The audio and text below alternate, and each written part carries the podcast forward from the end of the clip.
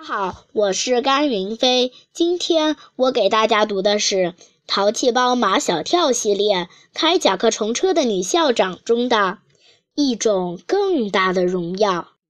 对马小跳他们来说，为班上做事是一种荣耀；为学校做事是一种更大的荣耀。他们有的是一腔热血，一身力气，愿意为班上做事，为学校做事。可是没人给他们这种机会，连为班上领教科书也成了他们的痴心妄想。现在给全校每个班送饮水机，这么大的荣耀，是欧阳校长给他们的。就在马小跳他们忙得不亦乐乎的时候，路曼曼发现马小跳他们不见了，马上报告了秦老师。秦老师问。有没有同学看见他们四个到哪儿去了？马上有同学供出，安琪儿刚才还和马小跳他们在教室外面嘀嘀咕咕。秦老师把安琪儿叫到跟前，马小跳他们到哪儿去了？安琪儿只知道他们找新校长去了，但他不能说，又不能撒谎，只好哭。你哭什么呀？秦老师的语气温和了许多，安琪儿。你告诉秦老师，安琪儿一心想帮马小跳，说出了让大家都惊呆了的话来。秦老师，你把他们四个留在我们班吧，不要把他们分到别的班去。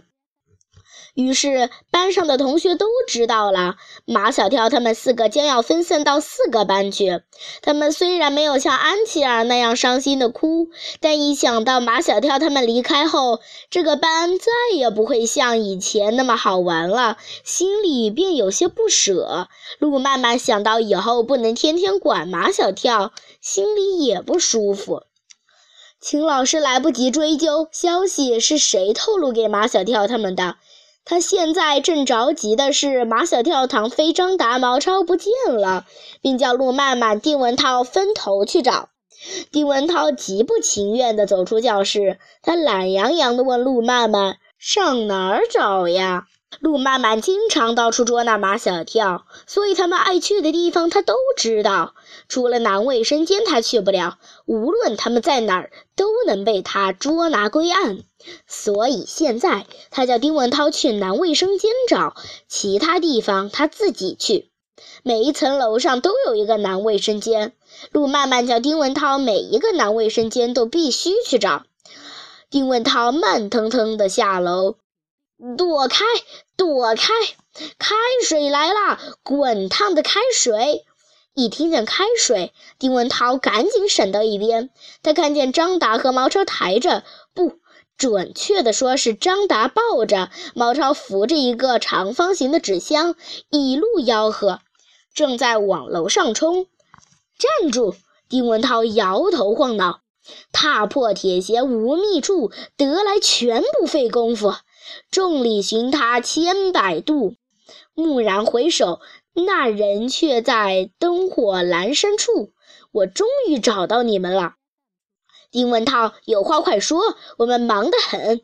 毛超又对张达说：“你快给五三班送去，我来对付他。”无法无天，目中无人，逍遥法外。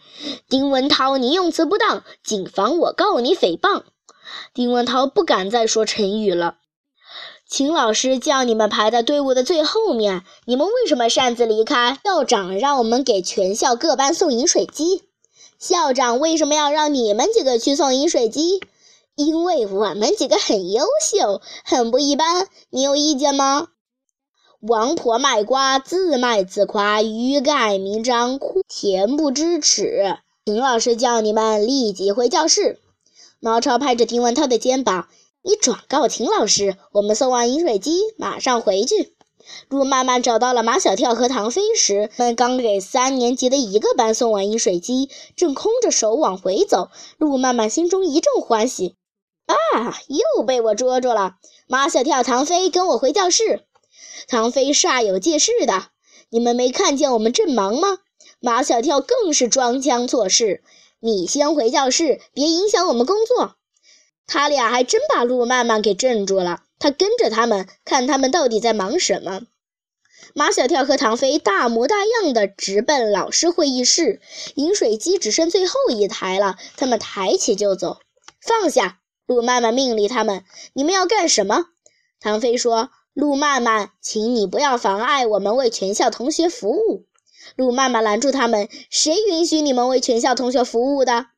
你可以帮秦老师做事，我们为什么不可以帮欧阳校长做事？”马小跳和唐飞抬起饮水机，路曼曼跟着他们，看他们往哪里抬。同时，他的心里充满了疑惑。丁文涛不是说学校要把马小跳他们分散到四个班去吗？为什么欧阳校长还要派他们去给全校各班送饮水机？路曼曼也承认，给全校各班送饮水机，比只给自己班上领教科书的荣耀要大得多。这是最后一台饮水机，是马小跳他们自己班的。一进教室，马小跳和唐飞就大喊大叫：“秦老师，这是我们班的饮水机！”秦老师已经知道他们干什么去了。